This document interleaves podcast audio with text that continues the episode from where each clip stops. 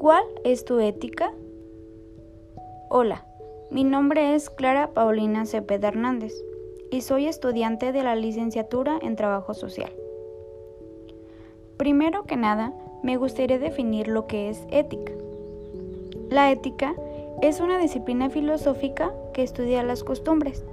Es el ideal individual de vida autogobernada producto de la decisión del individuo de adoptar ciertos principios o modos de vida.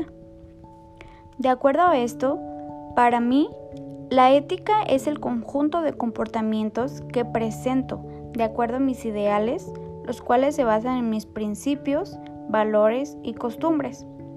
Estos van a determinar para mí lo que está bien y lo que está mal, lo que puedo hacer y lo que no puedo hacer sin importar las normas que mi entorno social pueda determinar. En resumen, es el criterio que tengo para actuar sin tomar en cuenta el ideal de los demás.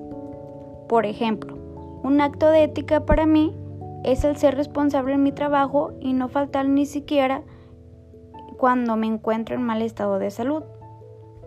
Otro ejemplo de mi ética es dar el saludo a las personas que se encuentran a mi alrededor.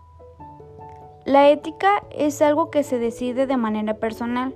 Son los comportamientos que tenemos de acuerdo a nuestras propias ideas, dejando de lado las normas que socialmente se puedan imponer.